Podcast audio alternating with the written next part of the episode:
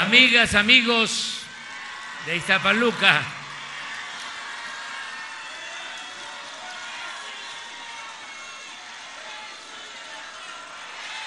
le voy a contar algo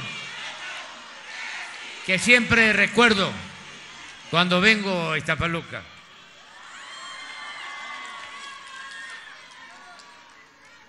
A finales de 1991, eh, salimos unos días antes, no pocos días antes, de Villahermosa caminando a la Ciudad de México, en lo que llamamos el éxodo por la democracia. Eso hace pues eh, ya 32 años. Y eh, caminamos de Tabasco a la Ciudad de México porque no nos querían respetar unos triunfos. Por primera vez habíamos ganado el municipio de Cárdenas y otros, y siempre desconociendo el resultado, queriéndose imponer a la mala, con fraude, los mapaches electorales.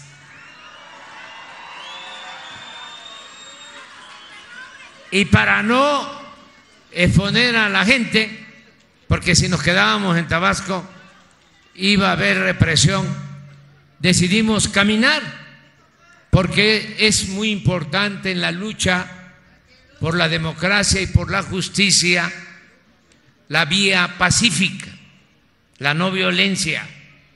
Eso lo enseñó, bueno, Jesús, Cristo. Y luego lo continuó también Gandhi y un gran escritor ruso, Tolstoy, y luego Mandela, y luego Martin Luther King, grandes luchadores por los derechos civiles, por los derechos del pueblo, con la idea de que un dirigente puede poner en riesgo su vida, pero no tiene el derecho de poner en riesgo la vida de los demás. Por eso es muy importante la vía pacífica, la no violencia.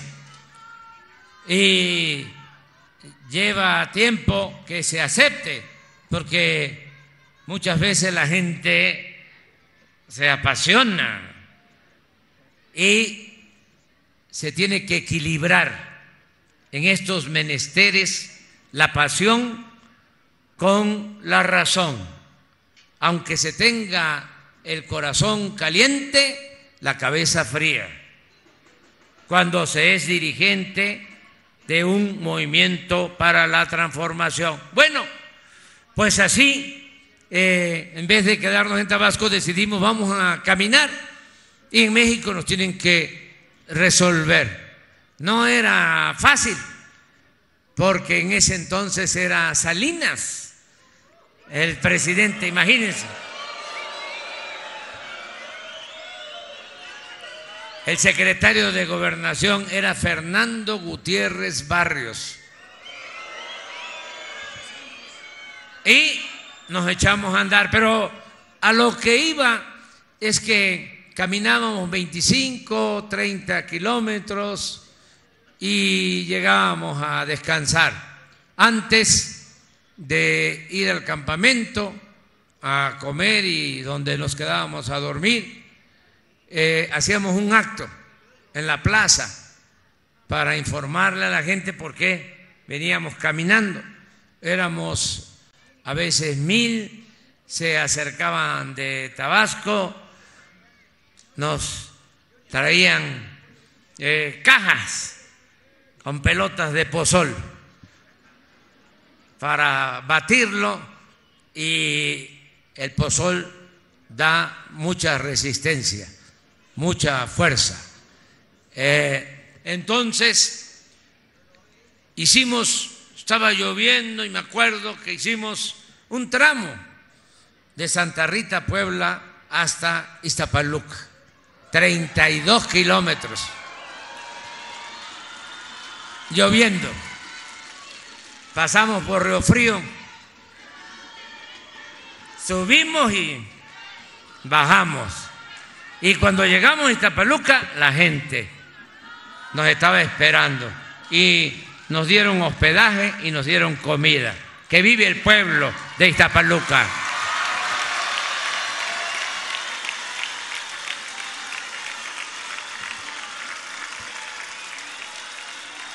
Por eso, siempre lo recuerdo.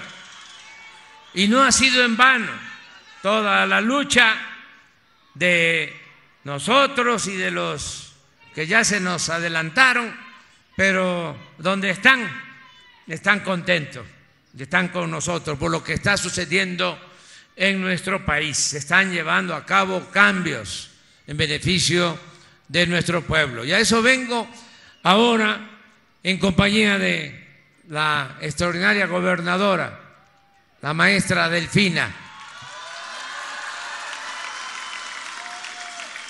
Vengo a decirles que vamos a continuar con todos los programas de bienestar. No hay nada que temer, no hay nada que preocuparse porque ya muchos programas de bienestar, sobre todo el programa de adultos mayores, ya se elevó a rango constitucional.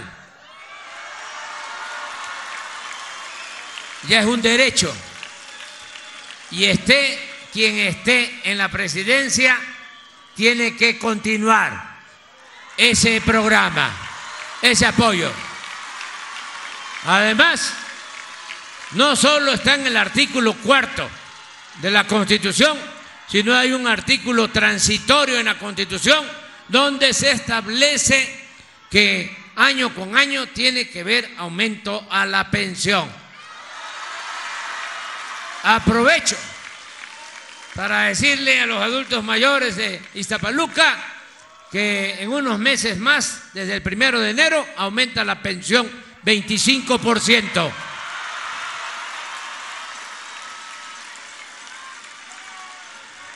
Y así lo mismo el apoyo a los jóvenes. El programa de jóvenes construyendo el futuro. Aquí hay 513 jóvenes que están recibiendo un apoyo, trabajando como aprendices, porque queremos que los jóvenes tengan oportunidad de trabajo y de estudio para que no los enganchen, no se los lleven los de las bandas de la delincuencia. Así estamos eh, atendiendo a los jóvenes para que no eh, caigan, no tomen el camino de las conductas antisociales. Y lo vamos logrando. Eh, hace un momento se decía que en cinco sexenios anteriores, ya no lo voy a volver a nombrar a ese señor, desde entonces hasta el licenciado Peña Nieto, cinco sexenios, 30 años. ¿Saben cuánto invirtieron los cinco gobiernos federales en 30 años para los jóvenes 7 mil millones. Nosotros, en el tiempo que llevamos, todavía nos falta un año, hemos invertido solo en ese programa Jóvenes Construyendo el Futuro 100 mil millones de pesos.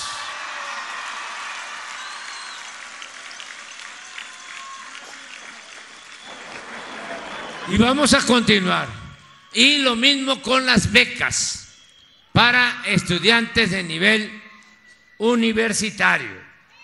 Aquí Abraham tiene que hacer una revisión porque hay 513 jóvenes en el programa de jóvenes construyendo el futuro, pero nada más son 227 los que están con becas universitarias. Hay que revisar y si hace falta más, hay que seguir apoyando a los jóvenes.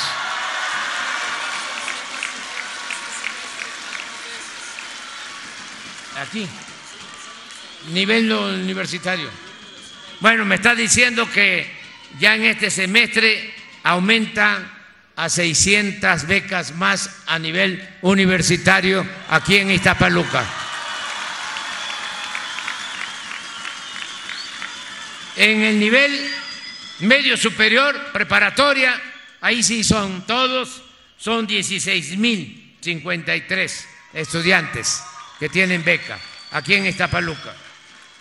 En el nivel básico, ahí está bajo, nada más son 5.204. Y aquí vamos a hacer un compromiso que estamos haciendo. No en todos lados, solo en donde consideramos que más se necesita.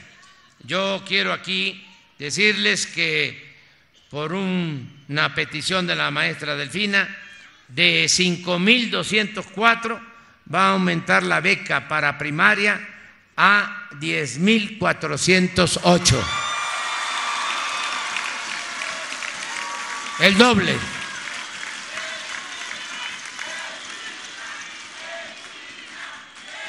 La escuela es nuestra. Ya escucharon a Pamela.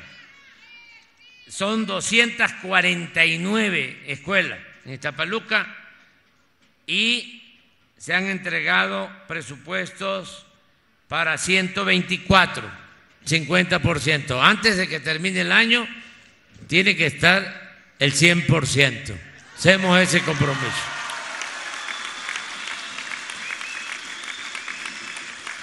Una buena noticia también es que iniciamos en 2019, como es de conocimiento de muchos, el apoyo para personas con discapacidad, sobre todo niñas y niños, pero solo se entrega hasta 29 años.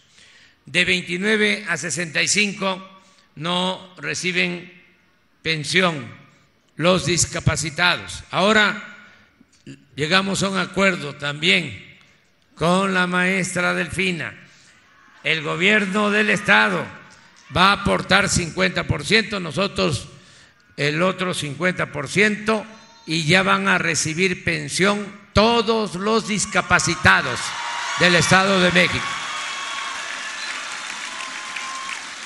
100%. Igual que los adultos mayores.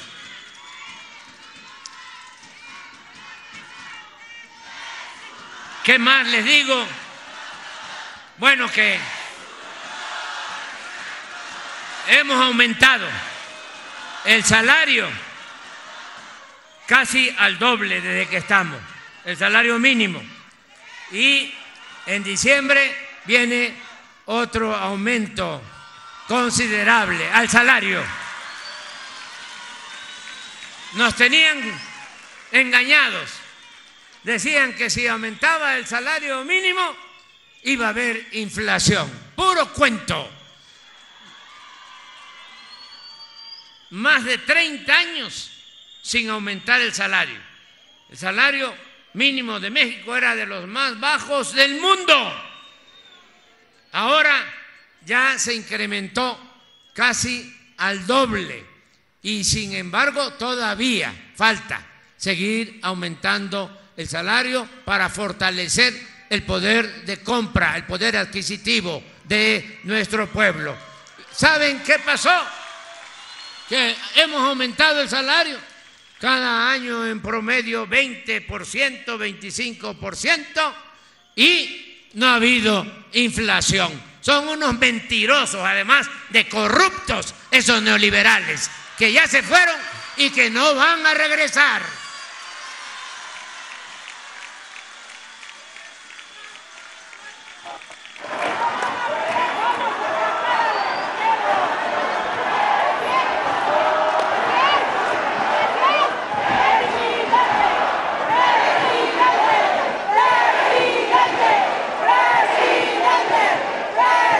Aquí en Iztapalapa hay todavía y un aplauso quienes trabajan la tierra, agricultores. Iztapaluca. Y están recibiendo ya su fertilizante de manera gratuita y lo van a seguir recibiendo. Queremos apoyar a todos los campesinos de México que coman los que nos dan de comer. ¿Saben cuántos campesinos reciben su fertilizante de manera gratuita? Dos millones. Estamos entregando un millón de toneladas a los campesinos, ejidatarios, comuneros, pequeños propietarios. ¿Por qué se los digo? Porque eh, acuérdense de dónde venimos. Venimos de los pueblos, venimos de las comunidades y eh, no podemos darle la espalda a los que están trabajando en el campo, los que están trabajando en los ejidos, en las comunidades, en los pueblos. Somos del pueblo y nos debemos al pueblo y que viva el pueblo.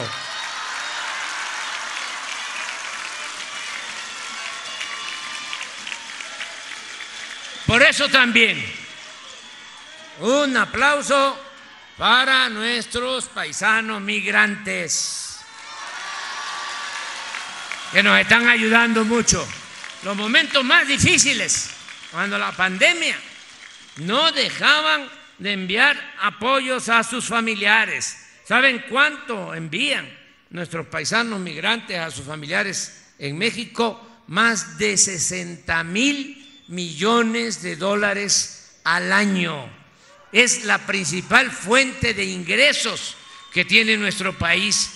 Por eso pudimos enfrentar la crisis de la pandemia, porque mandaban apoyos a 10 millones de familias, nuestros paisanos migrantes, y nosotros estábamos apoyando a 25 millones de hogares con los programas de bienestar. Entonces, había ingresos, porque a diferencia de antes, el gobierno también, otra mentira, decían, hay que darle a los de arriba, porque si llueve fuerte arriba, gotea abajo, como si la riqueza fuese contagiosa o permeable. ¿Y qué pasaba? Rescataban a los banqueros, a los grandes empresarios, no pagaban impuestos. Los de arriba eran los hijos predilectos del régimen y se abandonó al pueblo. Ahora cambió, ahora es de abajo para arriba. Primero los pobres.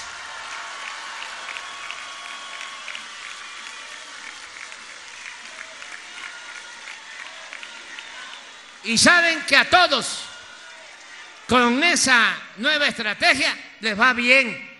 Porque cuando el pueblo no tiene ni siquiera para comprar lo básico, no se beneficia ni el comercio ni la industria. No puede haber prosperidad en las naciones. Cuando la gente tiene para comprar lo básico y algo más, entonces sí, florece la economía, crece la economía, que es lo que está pasando en nuestro país. Cambiamos el modelo y nos está dando muchos resultados. Lo primero es de que ya se redujo en el tiempo que llevamos, a pesar de la pandemia, se redujo la pobreza y se redujo la desigualdad. Nada más les voy a dar un dato y además sé que no lo van a sacar en la televisión y en la radio. Nada más va a salir en la mañanera. Pero les voy a dar un dato. ¿Por qué estoy contento? ¿Por qué estoy feliz?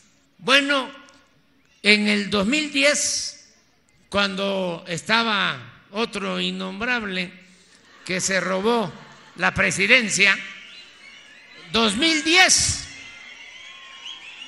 el más rico en comparación con el más pobre obtenía 36 veces más el rico que el pobre. Ahora que el INEGI dio a conocer los resultados, ya nada más la diferencia es 15 veces más. Es decir, se redujo la desigualdad 20 veces. 20 veces. Por eso tenemos que seguir adelante y decirles que vamos a seguir apoyando a los maestros, ya se tomó el acuerdo, ningún trabajador de la educación va a ganar menos de 16 mil pesos mensuales, de ahí para arriba.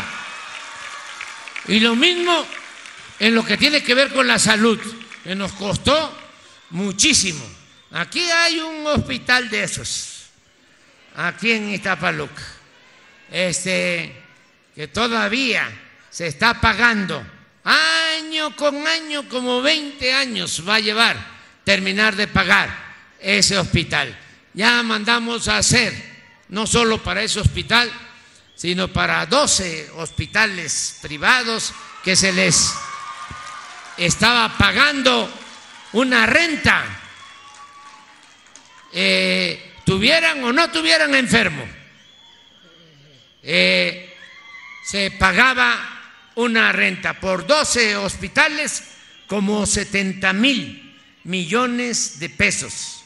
70 mil millones era la deuda que se les tenía que dar año con año. Ahora mandamos a hacer un avalúo. ¿Cuánto cuesta?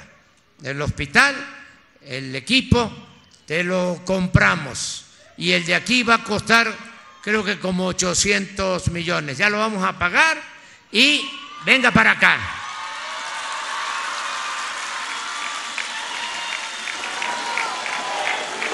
Así es. ¿O no?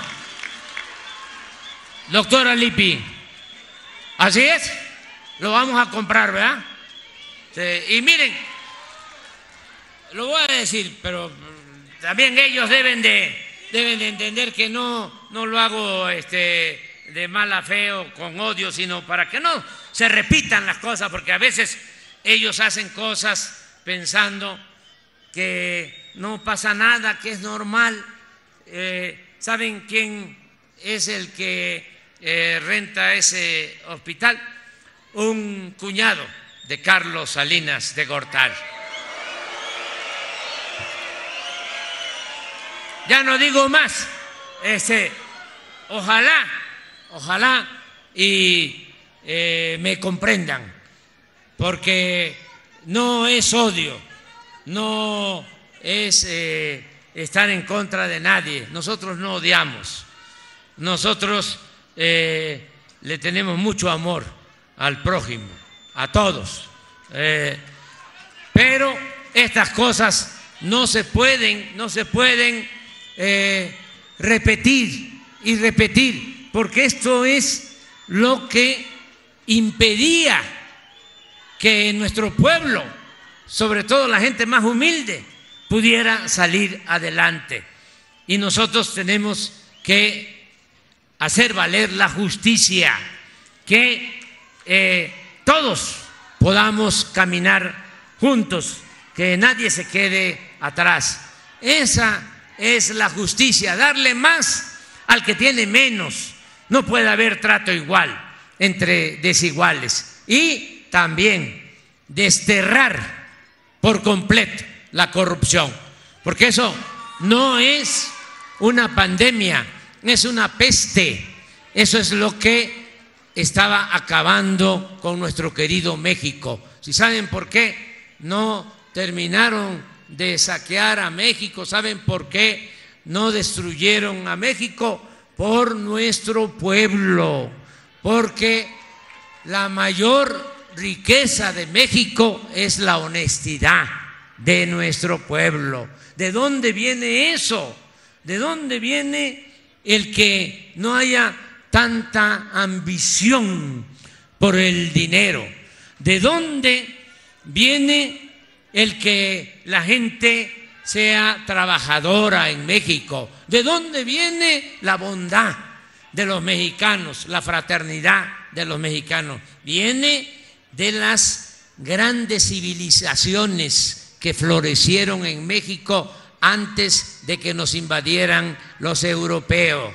Y han pasado siglos, pero eso se ha mantenido, es la herencia que tenemos los mexicanos, la grandeza cultural de México. Traemos a cuesta, prendidos, prendido en el corazón, todas esas culturas o esos valores culturales, morales, espirituales, una gran reserva de valores. Eso es México. Miren, nada más un ejemplo, un solo ejemplo nuestros hermanos estadounidenses están padeciendo mucho por el consumo de droga, por el consumo del fentanilo.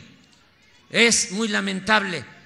Fallecen cien mil jóvenes cada año, cien mil jóvenes, porque es una droga muy adictiva y a los seis meses ya andan como zombies. Bueno, ¿por qué? Entre otras cosas, padecen ellos de esa pandemia del fentanil, porque también, y se los he dicho con todo respeto, ellos no han cuidado su unidad familiar. En Estados Unidos, a diferencia de lo que pasa en nuestro país, los jóvenes llegan a la adolescencia y ya tienen que abandonar la casa. Hace poco unos papás fueron ante un juez a denunciar al hijo porque ya había cumplido 30 años y no se quería salir de la casa. Y el juez le dio la razón a los papás y eh, sacaron de la casa al hijo. ¿Ustedes creen que en México nosotros vamos a hacer eso con nuestros hijos? No, aquí por eso abusan y no se quieren ir, pero también nosotros nunca queremos que se vayan nuestros hijos de las casas. Nuestra familia tiene muchos valores, es la institución de seguridad social más importante de México y eso nos ayuda mucho. Aquí y vamos a cuidar porque tenemos que estar informando a los jóvenes de que no tomen el camino de las conductas antisociales y que no eh, opten por la droga, sino que busquen la felicidad de otra manera. ¿Qué es la felicidad? ¿Cómo se obtiene la felicidad? ¿Cuál es la verdadera felicidad? Es estar bien con uno mismo, estar bien con nuestra conciencia y estar bien con el prójimo. La felicidad no es el dinero, la felicidad no es lo material. Por eso, cuando dicen reelección, no, soy maderista sufragio efectivo, no reelección. Y también, ¿saben por qué no? Porque no hay que tenerle mucho cariño, mucho apego ni al poder ni al dinero. Ahí les recomiendo. Escuchen una canción que me gusta mucho del finado. Antonio Aguilar, que se llama Puñado de Tierra. ¿Qué nos vamos a llevar?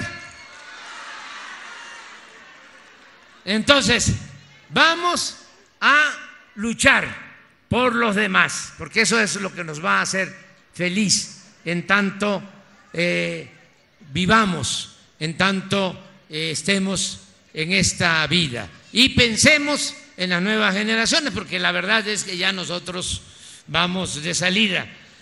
Ya podemos decir gracias a la vida que nos ha dado tanto, pero necesitamos luchar por los que vienen detrás de nosotros, todavía nuestros hijos, nuestros nietos, las nuevas generaciones. Ya me alargué mucho, me piqué, pero estoy muy contento aquí, en Iztapaluca.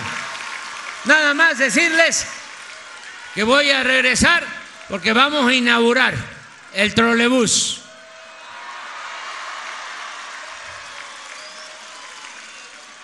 Eso les va a ayudar mucho para los que van a trabajar a la Ciudad de México, van a hacer compras o van a pasear, porque ni modo que todo sea trabajo y estar comprando cosas.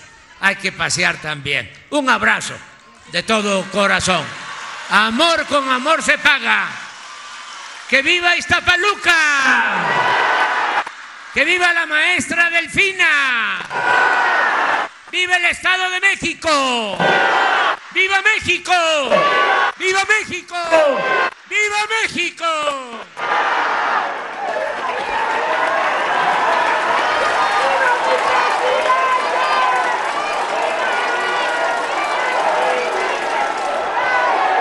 Le solicitamos guardar el debido respeto para entonar nuestro himno nacional mexicano.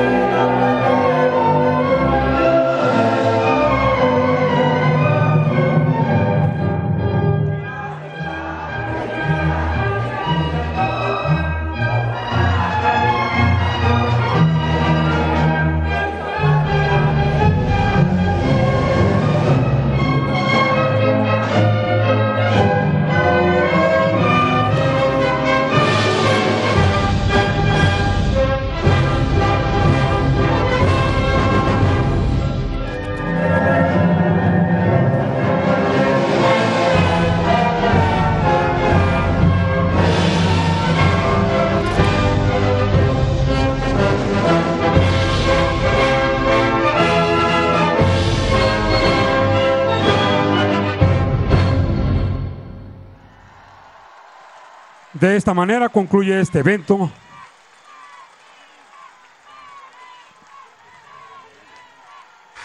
Una posdata se me pasó y lo vengo haciendo en otros municipios porque esto ayuda bastante para que eh, todos eh, estemos a ras de tierra, que no levitemos, ¿no?